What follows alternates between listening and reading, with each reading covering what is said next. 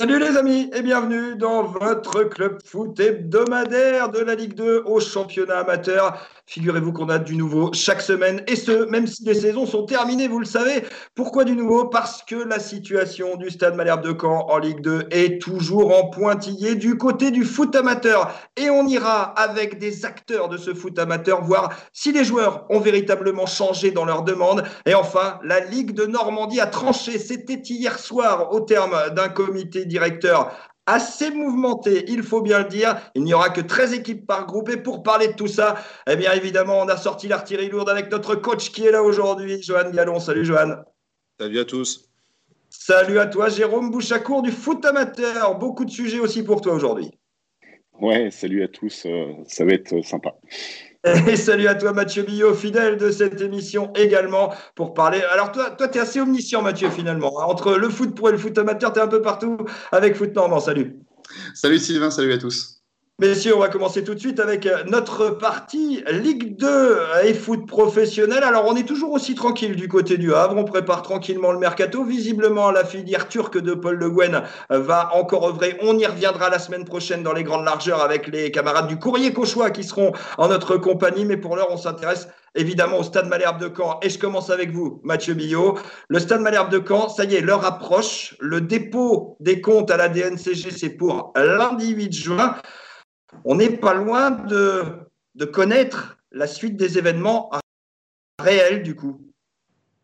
On n'est pas loin, euh, moi j'ai pas la réponse à titre personnel. Euh, par, la force, par la force de la remise du dossier, en tout cas, on n'est pas loin, par la date.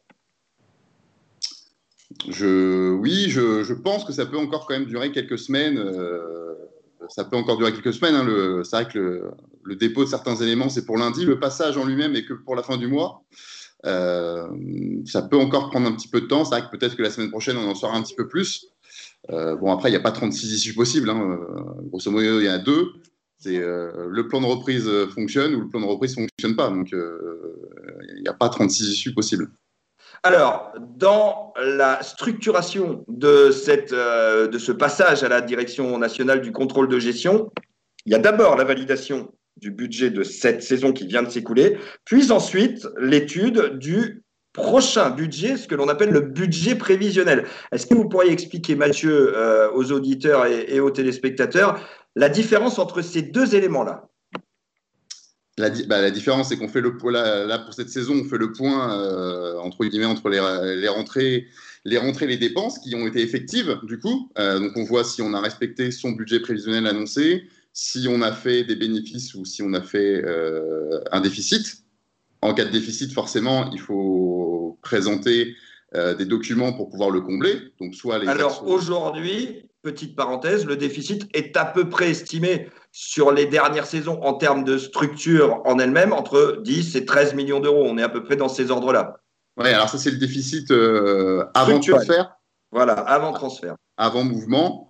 Euh, donc qui devrait être amené, qui devrait être moindre une fois que des opérations de, transfert auront lieu, sachant que le Stade Malherbe euh, doit percevoir des sommes sur des transferts antérieurs, parce que quand vous transférez un joueur, vous ne prenez pas la somme en une seule fois, c'est par tranche, hein, ça fonctionne pour tous les clubs pareil.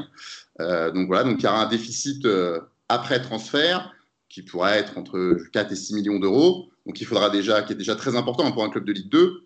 Euh, qu'il faudra déjà euh, pouvoir combler, euh, donc soit par de l'apport d'actionnariat, soit par des fonds propres, s'il y en a. On, est plutôt, on est plutôt dans la voie des fonds propres aujourd'hui en ce qui concerne le budget 2019-2020. On, est plutôt parce que les fonds propres seraient suffisamment hauts pour pouvoir combler le budget de cette saison. Le véritable problème du Stade Malherbe, c'est sur la présentation du budget de la saison prochaine entre la ligne de recettes et la ligne de dépenses, la ligne de dépenses étant beaucoup plus élevée euh, que la possible ligne de recettes. Et là, du coup, il n'y aura pas assez de fonds propres, parce que forcément, les fonds propres, il faut les alimenter pour qu'ils puissent euh, exister. Donc, c'est dans cette optique-là que le Stade Malherbe réfléchit à un, nouveau modèle d'actionnariat et à, l'apport en fait d'investisseurs. Des investisseurs que l'on attend toujours, évidemment. Euh, on a quand même l'impression que alors autant ça a été extrêmement nerveux dans le début d'année 2020 euh, entre les actionnaires, autant là on semble avoir quand même une voie de tracé. Alors sérénité ou apaisement de façade ou réel, impossible à déterminer aujourd'hui. Mais en tout cas, on est plus dans le travail sur l'avenir et plutôt dans la sérénité aujourd'hui, en tout cas. Même si les fonds, on le rappelle, ne sont pas arrivés, en tout cas de manière officielle. En tout cas, les actionnaires se sont visiblement mis d'accord sur une ligne de conduite et sur un, point de vue qui est donc visiblement de, de soutenir euh, le projet de reprise qui pourrait être présenté par euh, Pierre-Antoine Capton, qui fait partie déjà des actionnaires. Euh, maintenant, ils n'ont pas non plus 36 solutions à leur disposition. quand vous êtes confronté à cette situation-là, il, faut trouver des solutions. Donc, sauf si les actionnaires aujourd'hui peuvent peuvent chacun mettre au pot. Encore faut-il le pouvoir et le vouloir dans, dans le contexte actuel et la période qu'on a connue. Euh, qu'une personne euh, présente, un projet, euh, présente un projet comme ça. Après, on, en est, on en est. Exactement. Là-dessus, on, en est, on en est évidemment à ce stade-là. Je vais essentiel, la masse salariale. On parlait de budget tout à l'heure. Le budget pour la prochaine saison du Stade Malherbe de Caen devrait s'établir, selon toute vraisemblance, entre 11 et 13 millions d'euros, soit une de 5 à 6 millions d'euros par rapport au budget de cette saison. Ça veut dire qu'il faut impérativement, et vous l'avez stipulé tout à l'heure Mathieu, baisser drastiquement les dépenses, puisque aujourd'hui, avec le groupe qui va se présenter, quand doit 30 millions d'euros de charges de fonctionnement dans son ensemble, et c'est évidemment impossible à tenir. Aujourd'hui, Mathieu, vous avez fait le compte et tout le monde a repris ce compte, évidemment, euh, que vous avez mis du temps à produire d'ailleurs.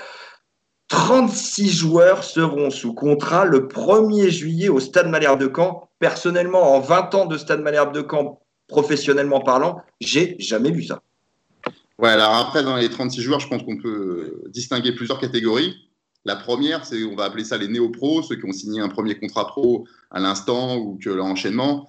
Bon, je connais pas leur niveau de rémunération, mais je pense pas que c'est les joueurs qui coûtent le plus cher au Stade Malherbe.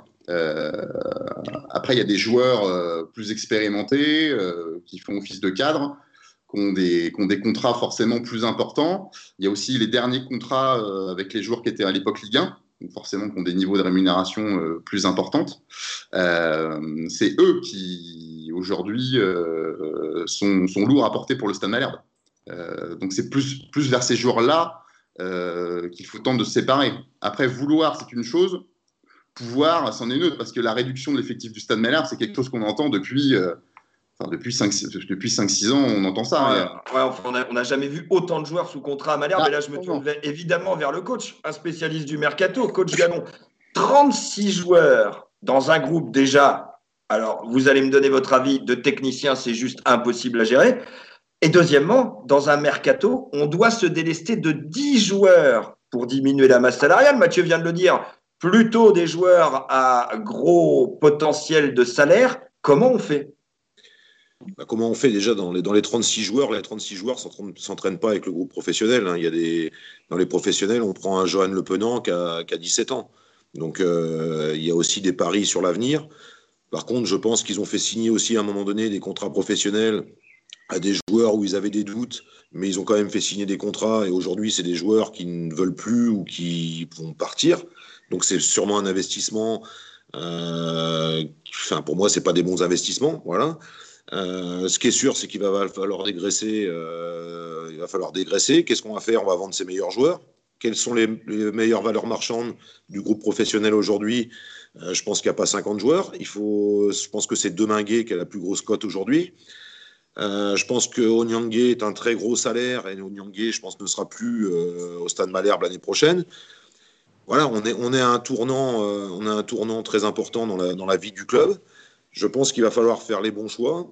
Mais si déjà, à la tête du club, il y a plus de sérénité et qu'on peut travailler différemment, je pense que ça, forcément, ça aura une incidence sur le reste du club. Mais quand à la tête du club, vous mangez la tête toutes les semaines et qu'il s'est passé tant de choses. Parce que je reviens à ce que tu disais tout à l'heure, Mathieu. Euh, ce qui s'est passé depuis deux ans, c'est qu'il y avait de l'argent au club, donc on n'était pas inquiet, donc ça a été une guéguerre de pouvoir. Maintenant, là, on se dit attention, là, tout le monde est obligé de marcher ensemble parce que là, c'est un problème financier. Donc tout le temps, c'est toujours le même problème. Dès qu'on attaque le financier, là, il y avait de la réaction. Alors j'espère pour de bon qu'il y avoir une réaction positive et que le Stade Malherbe va se mettre en ordre de marche et qu'on va trouver de la stabilité parce que ce club mérite de la stabilité et qu'on va, va, va travailler différemment. Mais il y a un travail qui va, j'espère, qu'il va commencer rapidement parce que, parce que ça va être long. Ça va être long. Le mercato n'a pas encore commencé.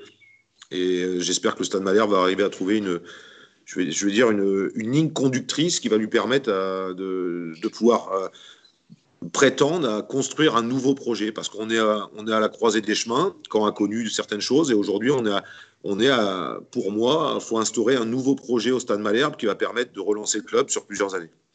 Coach Gallon, vous me tordez la perche très facilement. On est aujourd'hui très clairement dans la troisième crise existentielle et structurelle du club. La première, elle était en 91. Alors là, le déficit était abyssal. C'était Guy Chambili qui était revenu pour aider et mettre avec des entrepreneurs locaux euh, de l'argent pour sauver ce club, avec également les collectivités locales. Aujourd'hui, ce n'est même plus la peine de penser aux collectivités locales. Ça ne se fait plus.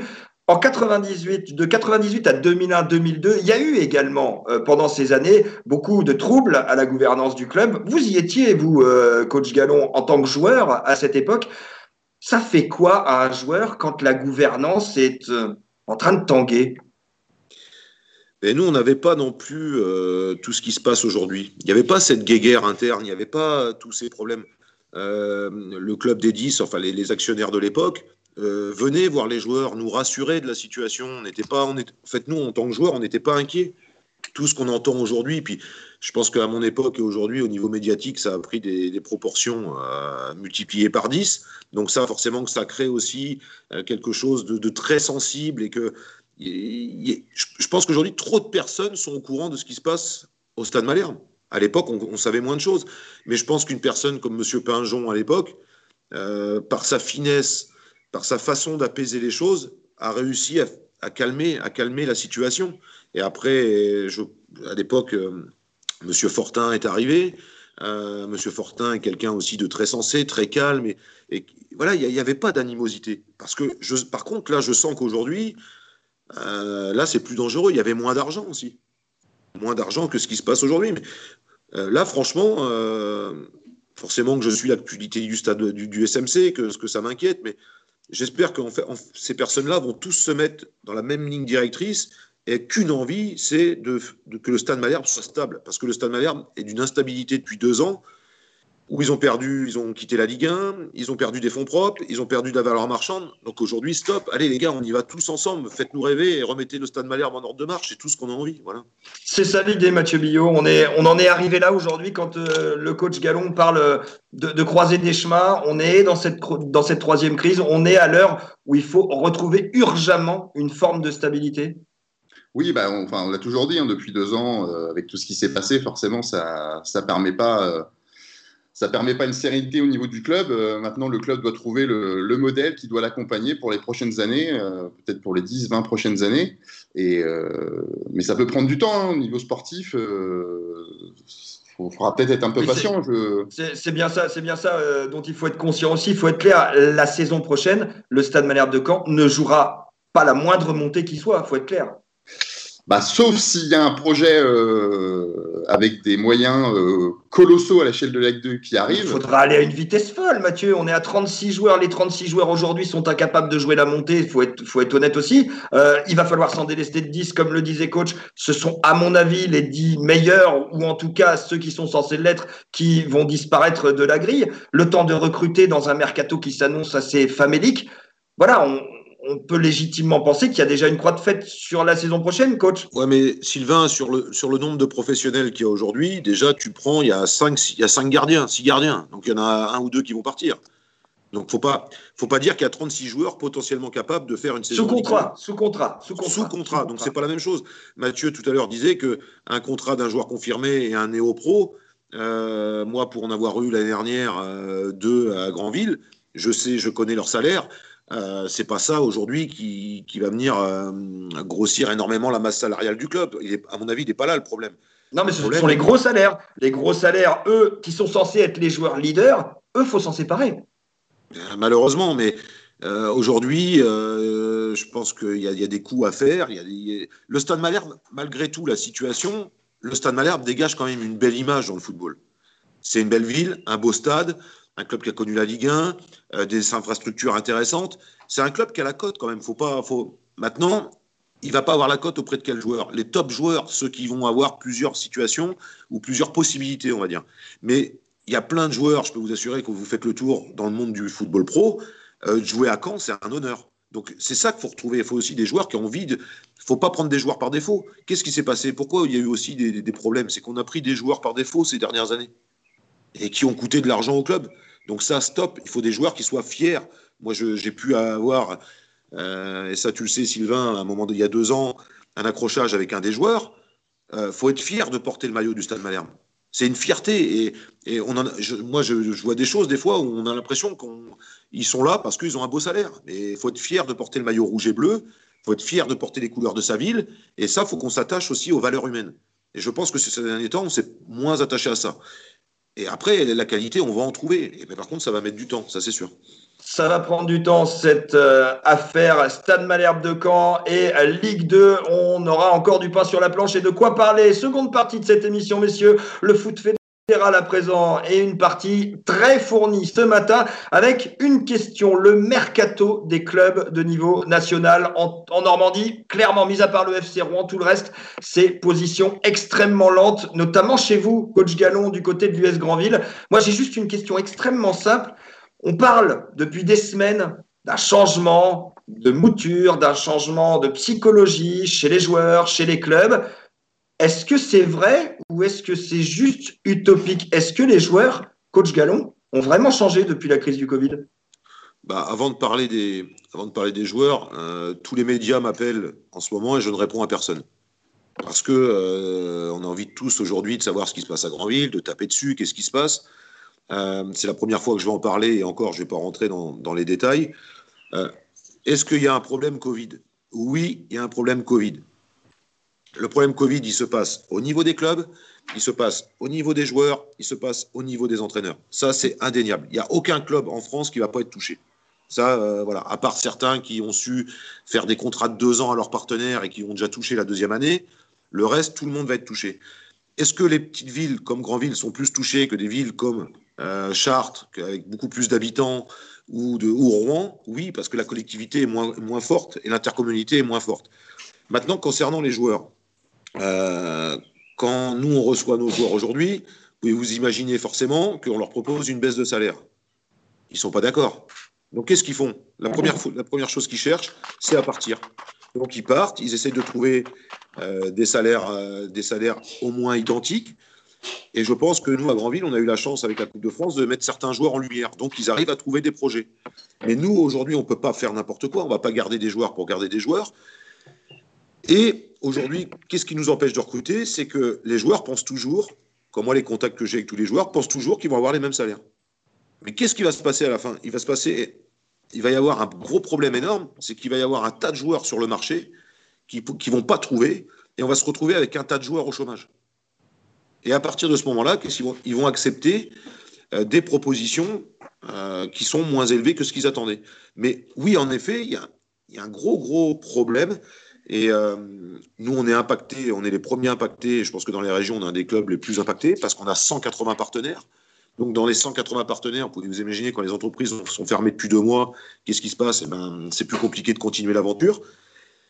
Mais je peux vous assurer qu'on va trouver des solutions on, travaille.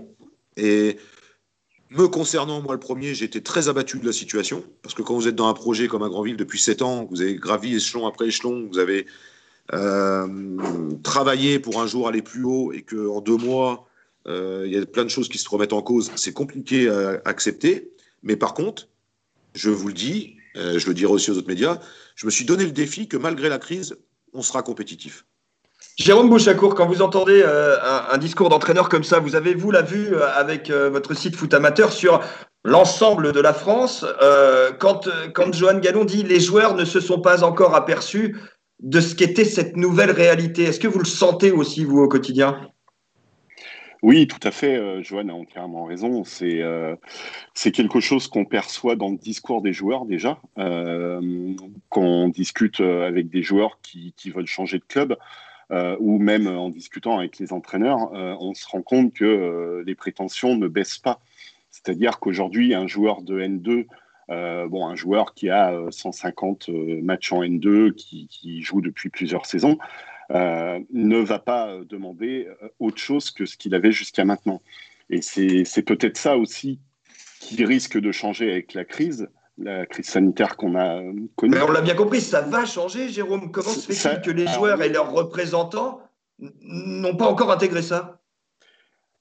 Ça, c'est une bonne question. Euh, parce qu'on on, aura toujours des clubs, et là aussi je rejoins Joanne, euh, on prenait l'exemple de Rouen, mais euh, des clubs comme Vannes, comme Chartres, qui bon, sont des, des, anciens clubs pro ou peut-être pas Chartres, mais euh, qui ont quand même euh, des surfaces financières importantes, Fréjus Saint-Raphaël, etc. Et euh, eux vont continuer à proposer des contrats fédéraux à 35 heures. donc, il y aura toujours un public. Maintenant, sur les top joueurs de N2, il n'y aura pas de souci. Sur des joueurs qui avaient des contrats fédéraux à mi-temps ou qui n'avaient pas de contrats fédéraux, ça va poser beaucoup plus de problèmes. Et ces joueurs-là risquent de rester sur le carreau ou alors de changer de mentalité. Ça, c'est une et, et, changer de mentalité pour pouvoir continuer à jouer au foot, finalement. C'est ça l'idée. Enfin, de faire du foot son métier, son gagne-pas. Oui, tout à fait. Euh, tout à fait. Et euh, pour discuter, euh, prendre un exemple qui n'est pas très loin, les voltigeurs Châteaubriand qui, qui remontent en N2.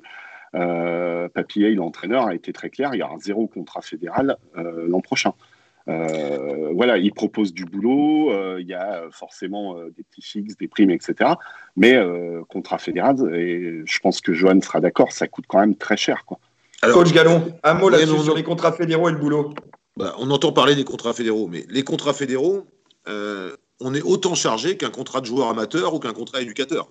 Les, charges sociales patronales sont exactement les mêmes. La seule chose qui peut différencier, c'est si vous prenez un joueur qui était pro, parce qu'il y, y, a trois cas dans les contrats fédéraux. Il y a le cas numéro un, c'est le joueur qui était pro la saison d'avant. Le cas numéro deux, c'est un pro, un joueur qui a été pro déjà dans sa carrière. Et le cas numéro 3, c'est le joueur qui a jamais été pro. Donc forcément, après, ça se passe avec un nombre de points. Donc, le joueur qui a été pro l'année avant, c'est tant, de points. Et le, point a une valeur aujourd'hui de 14,70 euros euh, ou 80, bref. Donc, il y a un calcul. Donc, quand vous, c'est là que la différence. C'est quand vous voulez aller chercher un joueur qui a été pro au moins une fois ou ancien pro, bah, vous êtes, il y a un niveau de rémunération minimum. C'est ça qui, bloque. Mais après, sinon, le contrat fédéral, il est chargé comme un contrat, comme un contrat éducateur. Mais par contre, qu'est-ce qui va se passer aujourd'hui? Moi, je le vois dans mon club. Nous, on est un club sain tout est déclaré. C'est-à-dire, il y a le, joueur qui vient signer chez nous, euh, il n'y a pas de, frais kilométriques donnés, il n'y a pas de, euh. Mais qu'est-ce qui se passe dans les clubs? Et je pense qu'au bout d'un moment, il va falloir peut-être que que je sais pas, l'État ou quoi que ce soit mette un peu le nez dedans quand même, parce qu'il y a des clubs aujourd'hui qui arrivent à donner des frais kilométriques à hauteur de 1000 euros à des joueurs qui habitent à 5 km de leur stade. Comment on fait? Non, mais on fait un grand détour. On fait un grand détour, Jérôme, non, c'est ça, ça, Non, mais ça, ça euh, Johan a entièrement raison, et il y en a beaucoup euh, qui sont dans ce cas-là. C'est que euh, moi, j'ai discuté avec un joueur de N2 il n'y a pas longtemps, et ce joueur de N2 habitait à 500 mètres du stade et touchait 1500 euros d'indemnité kilométrique par mois. Et ça, c'est tout juste honteux. Et ces pratiques-là, de toute façon, vont, vont, disparaître petit à petit. Ça sera plus possible. je suis d'accord avec toi, Jérôme, mais ils vont disparaître. Mais pour la saison en cours qu'on est en difficulté, eh ben, ces clubs-là, ils vont quand même pouvoir être ambitieux dans le championnat. Oui, ça, oui. ça, c'est une frustration énorme. Et encore, mais, euh, je, pense qu'un jour, il va falloir mettre un gros coup de pied dans la fourmilière. Il y a l'histoire des frais kilométriques. Donc ça, c'est une chose. Il y a des emplois fictifs. Ça, c'est encore autre chose. Il y, a des, euh, il y a des logements payés à des joueurs. Ça rentre même pas en, frais réels. Enfin, ça, enfin, au bout d'un moment, il faut dire stop. On n'est pas tous sur le même pied d'égalité. Et, nous, voilà, nous, bah, pourquoi on est en difficulté aujourd'hui C'est que nous, on est dans les clous. Et nous, on est réglo. Hier, j'étais en contact avec un joueur, que je ne citerai pas, qui joue dans un club avec un petit budget. Et le joueur me dit Je gagne 2200 euros net par mois. Non, mais tout à fait, tout à fait. Alors je lui dis C'est quoi, c'est quoi ton salaire? Eh bien, j'ai que 800 euros de déclaré. Donc voilà, c'est tout. Et ben, moi, moi, ce joueur-là, ben, je vais vous dire ce qui est en train de se passer chez nous à Grandville aujourd'hui. C'est qu'on baisse la masse salariale. On va proposer des contrats euh, fédéraux parce qu'on a un problème d'arbitrage, pour tout dire. Et on va, euh, on, va, euh, on va trouver essayer pour certains joueurs j'ai la chance, ce joueur à 2002, je, lui propose un contrat, moi, largement, largement inférieur, mais je lui propose de travailler à côté. Et ben, ce joueur a envie d'accepter parce que le challenge de Grandville. Donc ça, ça fait plaisir.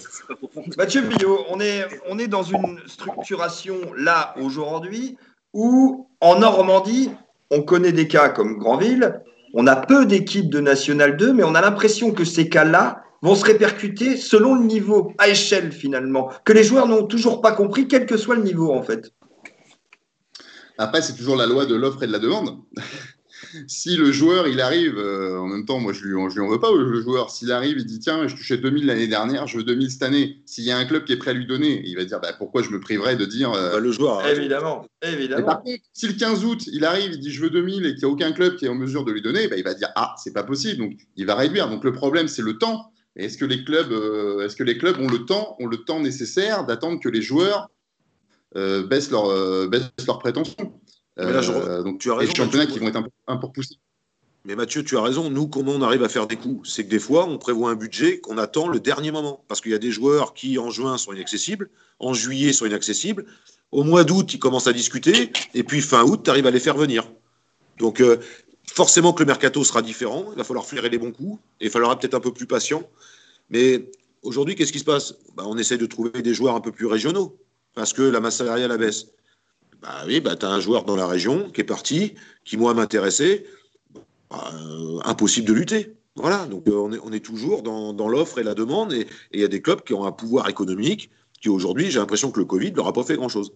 Donc le foot, nouveau, le foot nouveau, c'est pas forcément pour aujourd'hui. Fin de cette deuxième partie, on attaque la dernière partie de cette émission. On va descendre euh, d'un étage du côté de la Ligue de Normandie. Hier soir, mercredi 3 juin, co-directeur, comité directeur de la Ligue de Basse Normandie, de Basse Normandie, Lapsus très révélateur, et Jérôme, vous seriez déjà comme Mathieu d'ailleurs, parce que euh, y a de plus en plus dans cette Ligue de Normandie une énorme lutte entre les bas normands et les hauts normands. On y vient avec, pour ouvrir euh, cette partie euh, foot régionale, eh bien, le cas des groupes à 13 ou à 14, ça y est, c'est statué. Alors, Mathieu Bio, je vous voyais sur les réseaux sociaux du foot normand ce matin dire beaucoup de bruit pour pas grand-chose, les groupes seront à 13.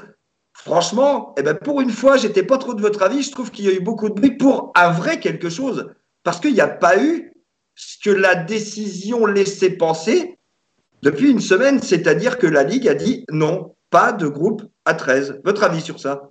Non, moi je dis beaucoup de bruit pour pas grand chose. Alors, je suis extérieur, hein. je suis pas président de club ni membre de la ligue, donc euh, j'ai pas tous les tous les coulisses. Mais moi je comprends pas trop tout ce tout ce pataquès. Euh, il y a un comité directeur qui était composé à l'origine de 19 membres. Il y a une question qui se pose. Il y a un vote. On vote pour, on vote contre. La majorité l'emporte. Fin de la discussion. Et si même ça dépasse vraiment le cadre euh, du comité directeur, je pense qu'aujourd'hui, on est peut-être en mesure euh, de procéder à des votes électroniques au niveau des clubs. Bah, je, trouve que ça prend des proportions et, on est, je suis le premier à entretenir le truc en, faisant des sujets à, à ce sujet-là. Ça prend des proportions mais énormes on a l'impression que c'est. Enfin voilà, ça paraît fou quand on regarde les actualités 5 minutes à côté, mais vous vous demandez euh, où vous êtes. quoi. Je ne comprends pas trop tout ça, les, jeux de pouvoir. Vous parliez la basse, la haute et tout. Le gros problème, il est là. C'est qu'aujourd'hui, la Normandie, elle n'a pas fait la transition vers une ligue unie. Euh, ça va peut-être prendre encore quelques années, je ne sais pas. Il est là le problème parce que les hauts accusent les bas de je sais pas quoi, de mettre la Ligue. Et si demain c'est la haute qui a la Ligue, ce sera les mêmes euh, accusations de l'autre côté. Enfin, c'est un Jérôme Boucher-Lacour, on est là-dedans. Très clairement, on est là-dedans. Vous, vous avez la vue sur euh, l'ensemble des ligues en France. Est-ce que est-ce qu'on est là-dedans chez nous en Normandie? Oui, oui, tout à fait. Euh, moi, je le vois depuis, depuis 3, 3, 4 ans maintenant, depuis la fusion des ligues. il y a certaines ligues, alors la Normandie, ça s'est pas vu tout de suite. Euh, mais il y, a des ligues comme Auvergne-Rhône-Alpes, Occitanie, où on voit très clairement euh, la différence entre les anciennes ligues. Euh, l'exemple de l'Occitanie est quand même terrible parce qu'ils ont gardé leur championnat d'avant fusion. C'est-à-dire qu'il n'y a même pas de championnat unifié. Donc c'est tout juste hallucinant. Aujourd'hui, bah, en Normandie, on, a une partie normande qui a, on va dire, un peu pris le pouvoir. Et euh, pour avoir vu euh, la lettre de démission de Lionel Chandelier, d'avoir eu euh, François Sportello au téléphone, les deux membres démissionnaires du comité de direction. c'est typiquement le discours qui tiennent aujourd'hui. Jean Boquet, qui était membre de la commission de gestion des compétitions, le même même dans sa lettre de démission. C'est-à-dire que pour lui, c'est la Haute-Normandie, entre guillemets, a été complètement balayée de la Ligue et euh, n'est plus, ne, prend plus de décision. Voilà, c'est pour lui, c'est vraiment une prise de pouvoir de, de l'ex-Basse Normandie.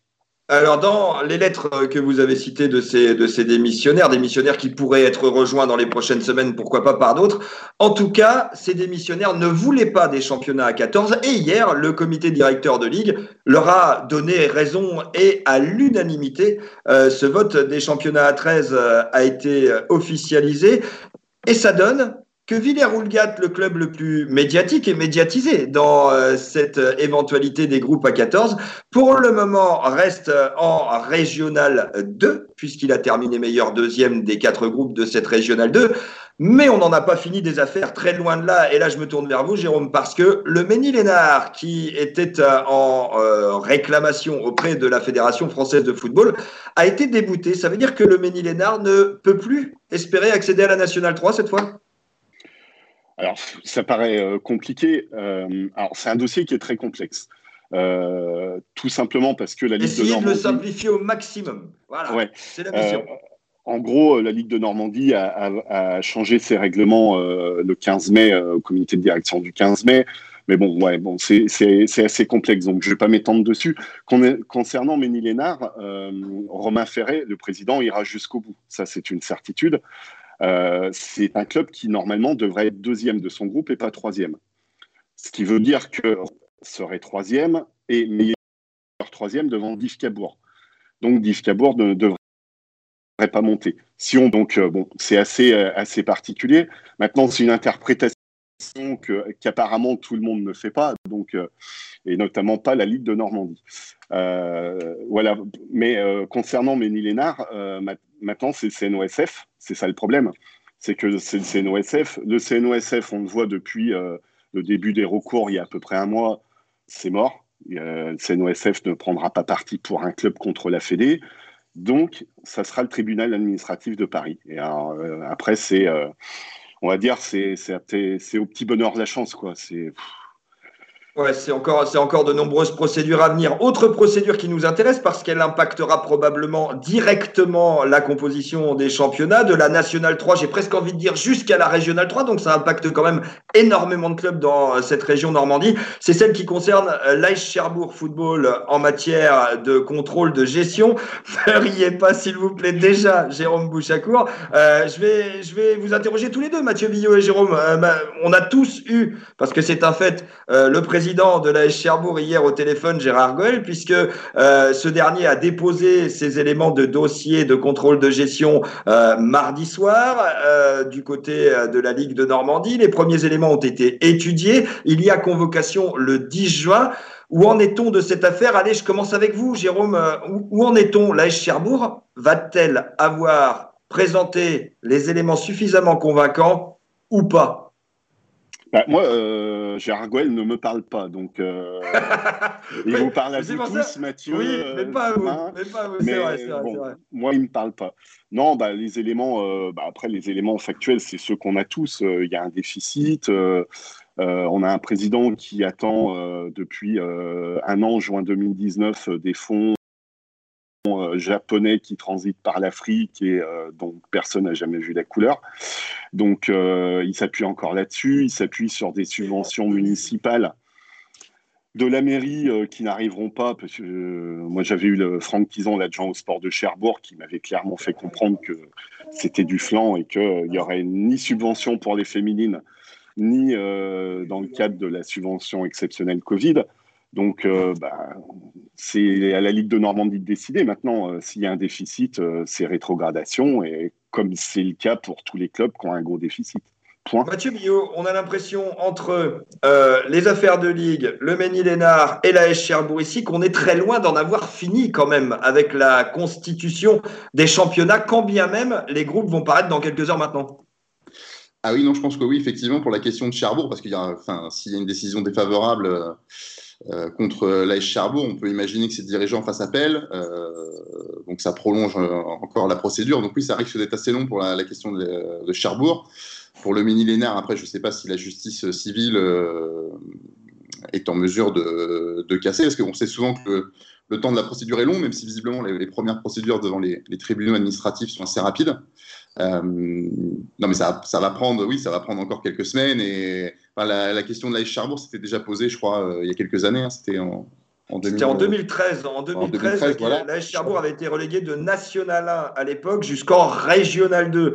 Euh, aujourd'hui, il est clair que s'il arrive euh, un problème d'ordre administratif, que la commission régionale de gestion, puis la DNCG en appel confirme qu'il y a effectivement des problèmes de gestion à Cherbourg, on est quand même sur euh, une espèce de, de jeu totalement rebattu en région parce que ça impactera à la fois la Nationale 3, puisque pour du coup, il pourrait y avoir une équipe maintenue en plus. Ça impacterait la régionale 1 parce qu'on ne l'oublie pas, la réserve de Cherbourg est en position officiellement et sportivement de monter dans cette régionale 1. Ça impactera par là même la régionale 2, voire même la régionale 3, qui pourrait, parce que c'est une éventualité réglementaire, être le, la division où tomberait éventuellement la Cherbourg en cas de problème. Donc on est quand même dans un problème qui va durer encore plusieurs semaines et qui impacte beaucoup beaucoup de clubs, messieurs. Mathieu ça, bah, ça, impacte certains clubs, ceux qui peuvent être éventuellement repêchés euh, en cas de. En cas ah oui, mais ça impacte tous les autres aussi. Aujourd'hui, aujourd'hui, on le voit, il y a des clubs qui euh, ne seront peut-être pas dans la même division que ceux qui sont là, et ça décalera tous les groupes. Oui, alors après, mais eux, maintenant, ils n'ont plus la main sur ce dossier-là. Ils sont tributaires, euh, puis en plus, c'est un peu malsain parce qu'ils sont tributaires du malheur des autres. Alors, bon, je ne pense pas qu'on peut se réjouir euh, qu'un club ait des difficultés financières, euh, quelles qu'ils soient. donc, forcément, c'est compliqué. Si vous êtes repêché, si le 15 septembre, peut-être pas 15 septembre, mais le 15 août, vous êtes repêché en N3 ou promu en R1, forcément que ça change un peu les choses. Maintenant, c'est voilà, ça, on, a, on dépasse vraiment le cadre du terrain enfin, personne n'a la main sur, euh, personne la main sur ce dossier-là. Euh, il y a des procédures qui sont en cours. Euh, il y aura forcément des appels si, encore une fois, si c'est contre la Cherbourg. Voilà, le, système est fait comme ça. Donc, bah, maintenant, soit il faut l'accepter et être patient, ou soit il faut changer le système. Changer le système, c'est une idée, Jérôme Bouchacourt, pour finir ça? Ou est-ce qu'il est bien fait, ce système, justement? bah, Est-ce qu'il est bien fait? Oui et non. Le problème, c'est que euh, depuis euh, la réforme des championnats nationaux, euh, c'est des commissions de ligue qui gèrent les clubs de National 3. Notamment, c'est plus la DNCG nationale. Donc, moi, je, trouve, en regardant un petit peu ce qui se passe de partout, c'est qu'il n'y a pas d'uniformité des décisions. Joanne, tu déjà, le club passe devant la DNCG depuis des années. Euh, je pense que sur les clubs de National N2, il y a des, les décisions sont assez uniformes.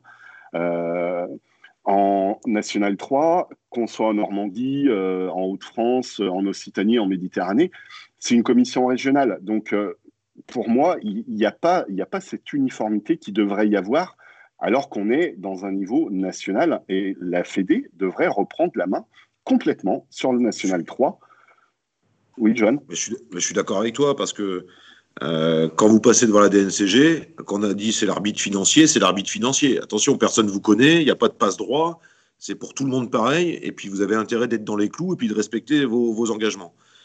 Euh, après, quand, on passe au niveau Ligue, donc au niveau de la, la N3, euh, si vous connaissez bien un tel ou un tel ou un tel, suivant la ligue où vous êtes, votre budget peut arriver à passer. C'est ça que tu veux dire. Mais c'est la réalité. C'est la réalité. C'est la réalité. C'est comme euh, pourquoi aujourd'hui on a des problèmes euh, avec la R1 chez nous de savoir qui monte, qui monte pas le troisième, le meilleur deuxième. Mais si le, règlement, pourquoi il n'est pas pareil dans toutes les R1 de France? Normalement, il l'est. Normalement, il est. Normalement, il est. C'est son application qui pose problème. Vous savez quoi, messieurs? On a encore des semaines à pouvoir en parler de tout ça parce que j'ai l'impression, comme le disait Mathieu Billot, qu'on n'est pas quitte d'avoir tous ces soucis à Cherbourg, Villers-Roule, Gatménil-Lénard, Grand Quevilly. On aura de quoi dire dans les prochaines semaines. En tout cas, merci à vous trois, messieurs. Merci à toi, coach Gallon, d'avoir été avec nous euh, aujourd'hui. Merci à toi, Jérôme Bouchacourt du foot amateur. Et merci à toi également, Mathieu Billot du euh, foot normand. On se donne rendez-vous, allez, dès mardi parce qu'effectivement, il y aura encore beaucoup de choses à dire sur le foot en Normandie. Le Stade Malherbe de Caen aura déposé son budget prévisionnel au sein de la direction nationale du contrôle de gestion. Il y aura forcément des appels connus de part et d'autre en Ligue de Normandie. On se dit excellente semaine à toutes sur les terrains partout dans notre région et à la semaine prochaine pour un nouveau club foot. Salut